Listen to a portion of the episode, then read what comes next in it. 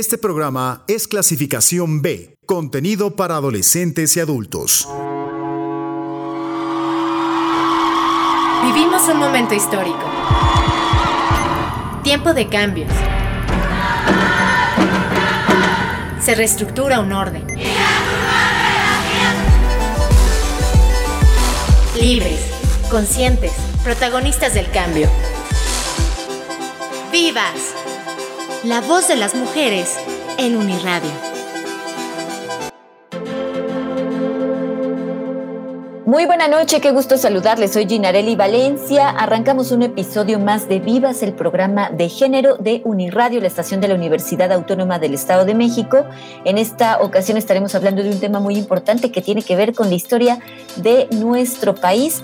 Y como cada noche saludo con mucho gusto a Katia Fuentes, quien es productora y con quien comparto los micrófonos. Katy, ¿cómo estás? Muy buena noche. Hola Gina, buenas noches. Pues yo como siempre feliz de poder estar detrás de este micrófono acompañando a toda nuestra audiencia con nuevas temáticas que suman o abonan a esta construcción, a, esta mejora en estas sociedades que buscamos sean más justas y más equitativas. Y bueno, pues ya eh, estamos más que preparados para presentar a nuestra invitada. En esta ocasión nos acompaña Mariana Libertad Suárez. Ella es ensayista, narradora, profesora e investigadora venezolana que en la pasada edición de Filem eh, aquí en el Estado de México presentó el libro Éramos muchas mujeres que narraron la Revolución Mexicana 1936-1947. Así que justo en el marco del aniversario número 110 de nuestra revolución, para nosotros es todo un placer recibirla. Mariana, bienvenida, ¿cómo estás? Buenas noches. Buenas noches, ¿cómo están ustedes? Yo estoy muy complacida de, de esta invitación, estoy muy contenta de estar conversando con ustedes esta noche. Muchas gracias por aceptar esta invitación. Y bueno, pues sabemos, Mariana, que tienes una amplia experiencia en el estudio y la visibilización del trabajo de diversas mujeres latinoamericanas desde finales del siglo XIX y la primera mitad del siglo XX. Es importante pues hablar del papel que tuvieron diferentes mujeres en la construcción de lo que conocemos hoy en nuestra realidad, en nuestro contexto social, económico, cultural. Y por ello, eh, pues platícanos un poco qué te llevó a realizar este tipo de investigaciones. Eh, bueno, realmente eh, esto es de, larga data, ¿no? Comencé a trabajar con mujeres escritoras desde mi tesis doctoral hace 20 años, un poquito más, y este, en ese momento creo que fue una motivación completamente externa. Eh, poco antes, cuando había estado estudiando la licenciatura, recuerdo que me, me pareció curioso, me inquietó que en los cursos de hispanoamericana, de literatura hispanoamericana 1 y 2, no tuviéramos ningún autor, em, no tuviéramos la obra de ninguna autora dentro del corpus. ¿no? Entonces, por supuesto, me, sorprendí y le pregunté a mi profesor que por qué no había mujeres ni en Latinoamericana 1, eh, eh, que era eh, colonial y, mm, siglo XIX y comienzo del siglo XIX, ni en la segunda, que era el entresiglo, ¿no? que fue el periodo que terminé estudiando, a, lo que me dediqué profesionalmente. ¿no? Y me dijo el profesor que las mujeres no escribían en esa época. Y bueno, fue algo que me resultó muy raro y un poco difícil de creer. Eh, porfié con él un ratito y como, como, bueno, me contestó muy mal y le molestó mi pregunta, me acerqué a algunas otras profesoras eh, por supuesto, en ese momento no teníamos la maravilla del Google ni de todas estas revistas académicas indexadas que circulan en Internet, ni teníamos las bases de datos eh, digitales. Entonces la búsqueda era un poquito más engorrosa, pero fui escuchando nombres y nombres y nombres, ¿no?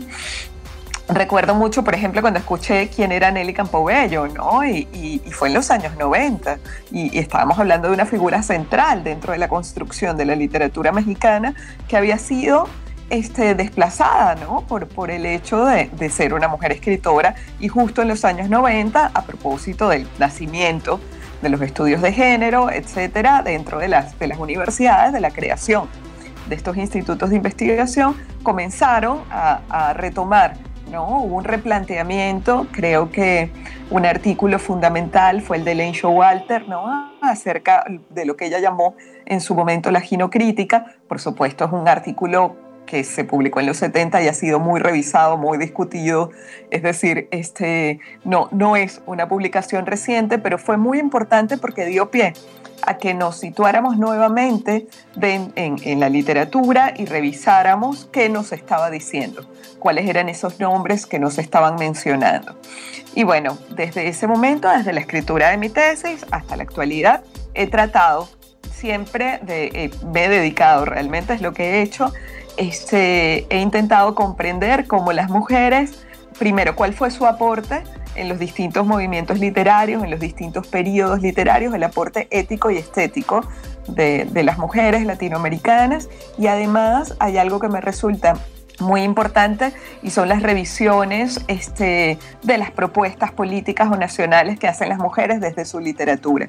Siempre la mirada de las mujeres intelectuales es una mirada disidente porque precisamente por la posición que, en, la que las ubica el poder en el campo literario, en el campo cultural, en el campo intelectual. Entonces, este, me parece que es un universo primero infinito y, bueno, como buen universo en permanente expansión, pero además es, me parece que es fundamental, ¿no? Es, es una cuestión de honestidad intelectual, tratar de comprender cada movimiento literario con todas sus complejidades, con estas voces que no eran tan centrales, que muchas veces cuestionaban este, los postulados básicos, que aportaban o que mezclaban o que proponían nuevos elementos para pensar el discurso y la realidad.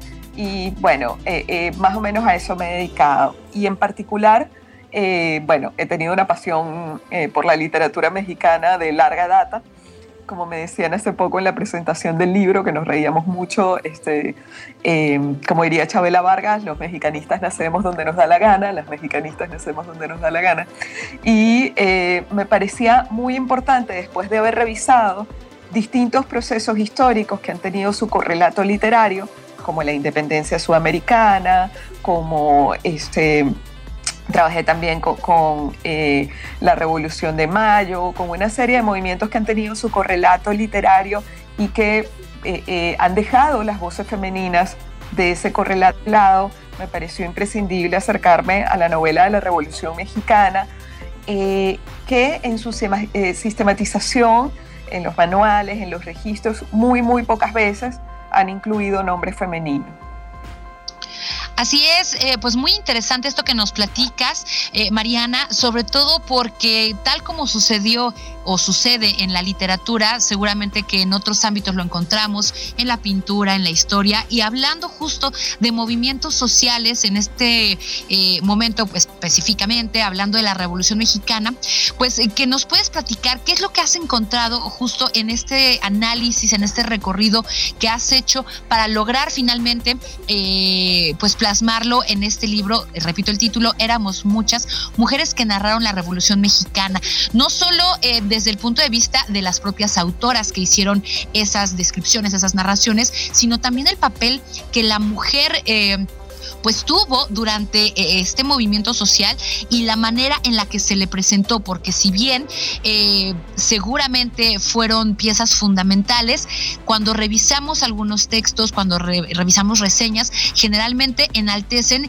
este papel que, digamos, se traslada del hogar hacia el campo de batalla, por decirlo de alguna manera, en donde se reconoce a las mujeres por seguir alentando a los hombres, por alimentarlos, por cuidar a los hijos dentro de, los movimientos. Pero en realidad, ¿qué pasó con esas mujeres? Bueno, tal como lo dice, e, este, tal como lo dice el título del, del, libro, como lo quise plasmar en el título del libro, eran muchos, ¿no? Este, lo tomo de un testimonio de, el título nace de un testimonio de una soldadera que dice que todas éramos buenas para el combate, ¿no? Dice, éramos muchas adelitas y, a todas nos gustaba combatir. ¿Cómo se reduce la participación femenina, como tú bien señalas, a, esta suerte de servicio o de ética del cuidado, pero dentro del campo de batalla? Es algo muy interesante de ver dentro de la literatura, ¿no? En principio, creo que es importante destacar, y, parto de ahí dentro de mi ensayo, que este, México fue uno de los países latinoamericanos, Perú también, que es mi otro país, eh, yo también soy peruana, eh, Perú y México comenzaron a hablar muy tempranamente de participación política eh, femenina, ¿no? Comenzaron a hablar muy tempranamente de la ciudadanía femenina. Sin embargo, ambos países eh, aprobaron el voto muchísimo después que otras naciones en las que se comenzó la discusión más tarde. En Venezuela nadie habla de voto femenino, por ejemplo, hasta el 36 y se aprueba en el 47. En cambio, en México ya en 1916 se estaba hablando, discutiendo, etc. Sin embargo, el movimiento, la Revolución Mexicana y todo el movimiento literario y, artístico que vino después sobremasculinizó el discurso nacional y dejó de lado las demandas específicas de las mujeres. De eso hablo dentro del libro a propósito de las temporalidades o del manejo de las temporalidades. Si hay algo que ha caracterizado em, la lucha contra el movimiento feminista, todos los intentos de contener el movimiento feminista ha sido el manejo del tiempo. Entonces, o bien se les dice a las mujeres, eh, a las mujeres que buscan reivindicaciones, como en ese caso, no es el momento histórico para andar pidiendo el voto femenino porque estamos en medio de una revolución. En otros momentos se le dice, bueno, y tú vas a seguir pidiendo eso cuando eso era una demanda del siglo. Las feministas de antes sí tenían razón, pero las de ahora. El asunto es que nunca, las demandas feministas nunca están eh, este, inscritas dentro de la temporalidad dominante. ¿no? Entonces, ¿qué ocurre? Eh, se borran todos estos registros, o sea, si nosotros hablamos de Mariana Gómez o de Hermila Galindo o de cualquiera de estas mujeres, van a quedar como eh, este, las que estaban proponiendo o hablando de derechos femeninos y de voto cuando en el país se estaban exigiendo otras cosas. Sin embargo, no puede haber derechos civiles generales o no puede haber una mejora o una reivindicación popular si se está dejando por fuera a un contingente tan grande como el de las mujeres. Entonces me encontré con estas seis autoras, este, muchos recursos y estrategias y muchas funciones, eh, em, a ver, un manejo funcional del lenguaje que les permitió visibilizar el papel de la mujer, ¿no? Por un lado, pongo a dialogar a este, Celia Herrera y a Nelly Campobello. Las dos eh, recuperan a la figura de Francisco Villa. Eh, Celia Herrera desde un profundo odio, desde la repugnancia y, el rechazo absoluto a la figura de Francisco Villa y todo su entorno. Eh, por su lado, Nelly Campobello muestra una profunda admiración. Es muy interesante poner estas autoras en diálogo y ver cómo a veces narran los mismos episodios, tomando como es el discurso una emoción distinta. Y de lo primero que nos damos cuenta es de que no es cierto que las mujeres fueran una más homogénea, que no tuvieran posiciones políticas disonantes. Esto de creer que las mujeres no podían eh, eh, decidir o elegir era una falacia, ¿no? Eh, sin embargo, hasta el mismo Francisco Villa, que termina siendo objeto del discurso de estas dos mujeres, lo dice en un momento determinado, ¿no? John Reed le, cuenta que si, le pregunta que si en la constitución del 17 piensan incluir el voto femenino y Pancho Villa se desconcertó, cuenta John Reed en su crónica, se desconcertó por completo y le dijo, ¿qué me quieres decir con que las mujeres voten? Que elijan al presidente pero una mujer puede elegir, ¿no? Y él estaba tan desconcertado que comenzó a preguntarle a todas las mujeres que le rodeaban por su opinión política. O, les decía, ¿tú qué harías en este caso? Les planteaba situaciones hipotéticas. Y él, que había estado rodeado de mujeres que estaban levantadas en armas, descubre que las mujeres sí tienen capacidad de discernimiento y capacidad de tomar una opción política. Entonces, bueno, Campobello y, y Herrera toman a esta figura que no creía ni siquiera en la existencia de ellas mismas y se confrontan y se pelean. Y yo estoy segura de que si hubieran sido dos hombres que llevan a cabo esta disputa pública, eh, este, la, disputa hubiera sido inmortalizada, ¿no? recordada muchas veces. Después tengo eh, trabajo en, otro apartado con Rosa de Castaño y María Luisa Ocampo, eh, con sus novelas este, Transición y Bajo el Fuego, y eh, estas autoras em, centran, escriben una literatura centrada, centran su discurso en la vida de dos mujeres a quienes vemos crecer. Cada una tiene a su protagonista a la que vemos crecer durante el periodo revolucionario. Estas obras pueden resultar chocantes para este, quienes querían enaltecer el proceso revolucionario, porque son quizás quienes más eh, este, dejan ver eh, los procesos de exclusión y, de sí, los procesos de exclusión y las jerarquías que, que había al interior de la revolución. Y cómo las mujeres fueron siendo desplazadas progresivamente y la voz de las mujeres que tenían un contacto muchísimo más cercano con el campesinado, con este, todo este pueblo el que se pretendía reivindicar, no fueron escuchadas. Entonces hay una suerte de denuncia, de decepción y también en, en más en un caso que en otro había una necesidad de reivindicar, este, había una necesidad de repensar la revolución, de intervenirla y de, y de presentarla nuevamente este, y de presentarla nuevamente, de presentar nuevos, eh, em, digamos, parámetros, cimientos y nuevos sujetos que la puedan protagonizar.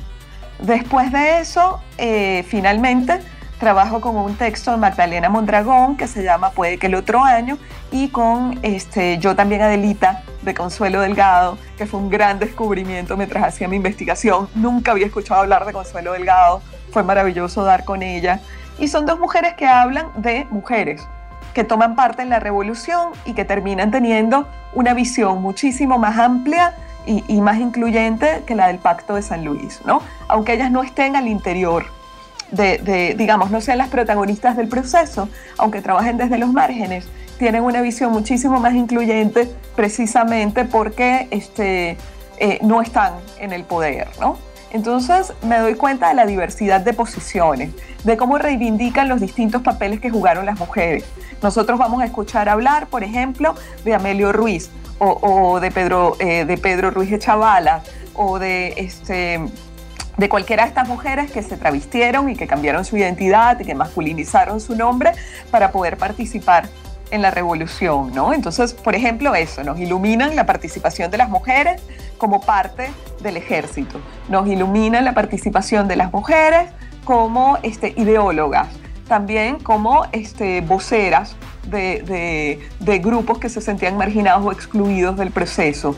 Y bueno, realmente es fascinante, ¿no? E incluso como, como analistas de los hechos, ¿no? Como historiadoras, como personas encargadas de registrar y de analizar y de fijar posición frente a los hechos. Entonces es muy interesante todo lo que fue el aporte y me parece que el aporte ideológico de estas autoras es fundamental si queremos realmente hacer una lectura de, de la novela de la revolución en toda su amplitud. Pues sin duda una obra eh, obligada para conocer eh, pues esta visión femenina de un movimiento que marcó a nuestro país y eh, me quedo con esto que reflexionabas acerca de que es una mirada disidente de la posición que jugaban en ese entonces pues las mujeres y que pues cualquier crítica, reflexión pues será desde este punto de vista. pues queremos invitar a quienes nos están escuchando a sumarse a esta conversación que nos platiquen cómo recibieron eh, pues esta historia, esta lección de la Revolución Mexicana, porque sin duda pues tendrá muchos tintes masculinos. Nos pueden escribir al WhatsApp 7225 91 36 33. También recuerden que en Facebook estamos como Vivas 99.7. Así es, también queremos invitarles a que se den una vuelta por nuestro perfil en Spotify. Nos encuentran como Uni Espacio Radio 99.7 porque ahí podrán encontrar los links para escuchar en diferentes momentos todas las entrevistas que hemos presentado aquí en Vivas, en caso de que no las hayan podido escuchar en su momento o quieran retomarlas posteriormente. Y a propósito de ello, eh, justo nos eh, llegaban unos mensajes de texto en semanas anteriores donde nos decían que eh, ya han escuchado en varias ocasiones el programa del 17 de agosto con la periodista española Lara Gómez Ruiz, en donde se compartieron muy buenos comentarios. Y bueno, la persona que nos escribía decía, concuerdo con ella, hay muy poca información sobre la participación de la mujer, así como reconocimiento en estatuas, ya que escasamente hay, por ejemplo, bustos en parques de algunas calles. Felicitaciones por tan excelente programa. Atentamente, Tisha, pues va un poco de la mano este comentario con lo que estamos platicando esta noche respecto de la falta de visibilización de la participación de las mujeres en la Revolución Mexicana. Vámonos eh, con un corrido que pertenece a esa época. escucharemos a Amparo Ochoa con eso que se titula Caritina y enseguida regresamos para seguir platicando más esta noche aquí en Vivas con Mariana Libertad. Vivas.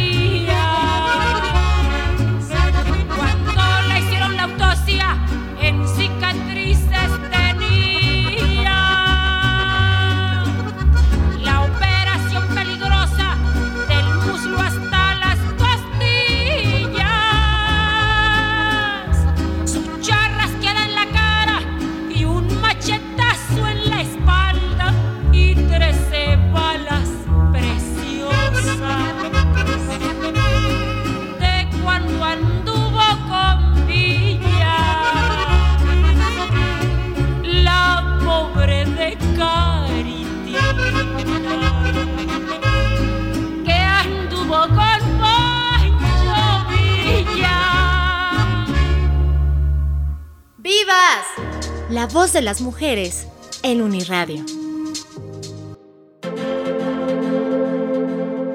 Estamos de regreso en Vivas. Esta noche nos acompaña Mariana Libertad Suárez. Ella es ensayista, narradora, profesora e investigadora venezolana.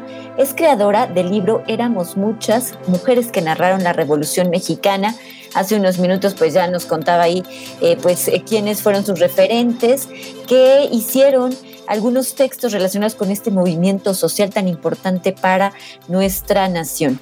Eh, pues Mariana, ahora nos gustaría eh, pues que nos hablaras cómo ellas interpretan este régimen patriarcal, eh, cómo fue reconocido en esta época. ¿Pudiste identificar algunos aspectos dentro de su obra? Sí, hay distintas estrategias para, para enfrentar, por supuesto, este, el, el, régimen patriarcal, la sobremasculinización de la historia, ¿no?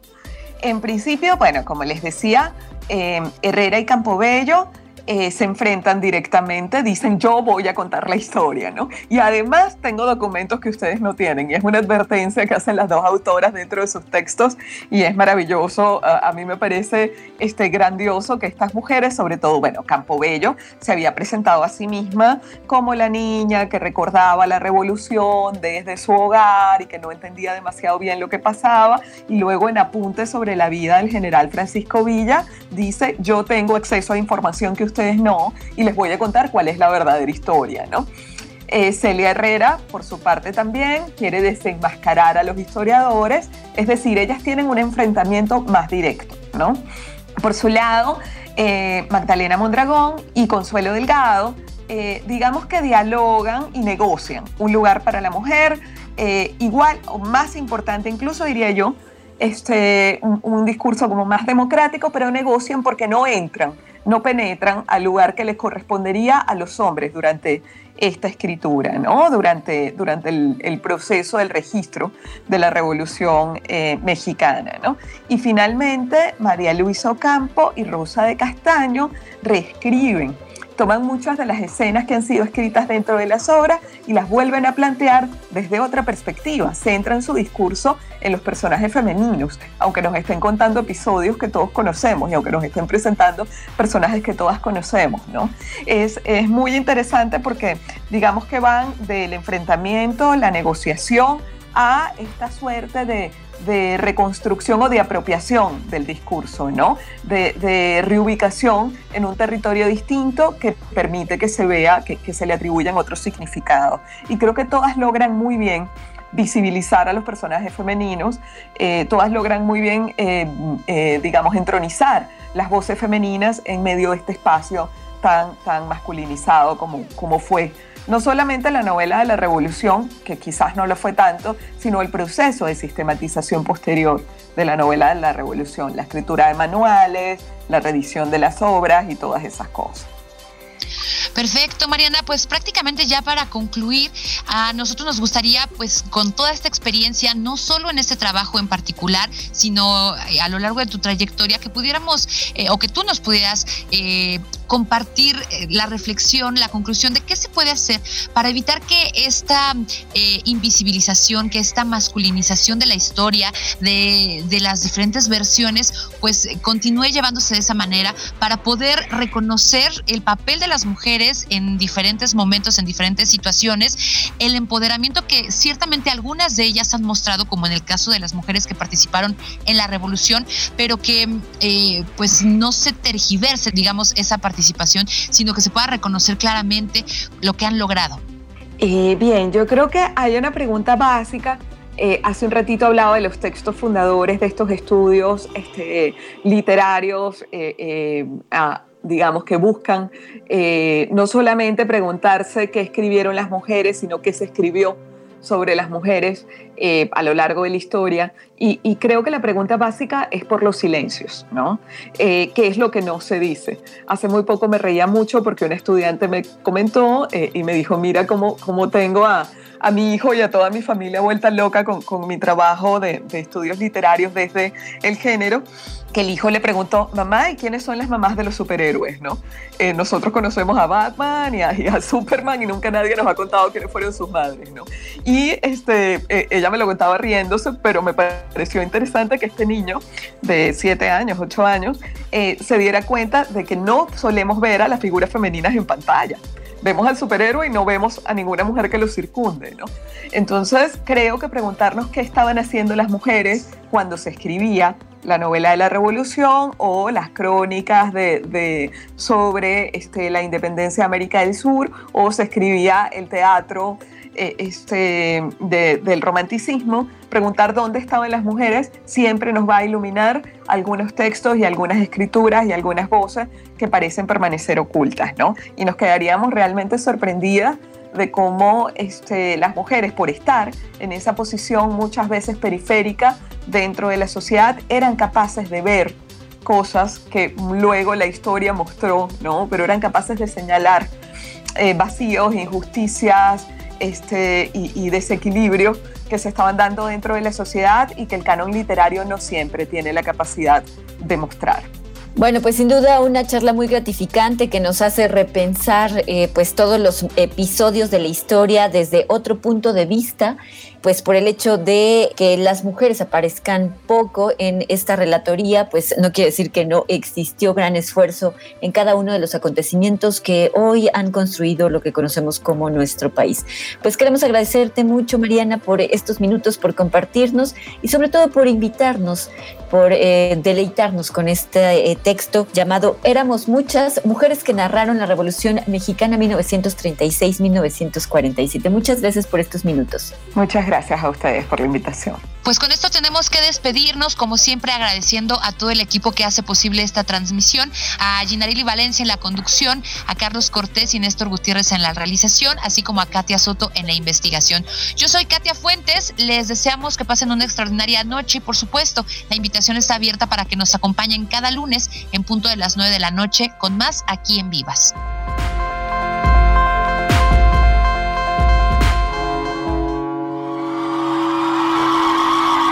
Vivimos un momento histórico. Tiempo de cambios. Se reestructura un orden. Libres, conscientes, protagonistas del cambio. ¡Vivas!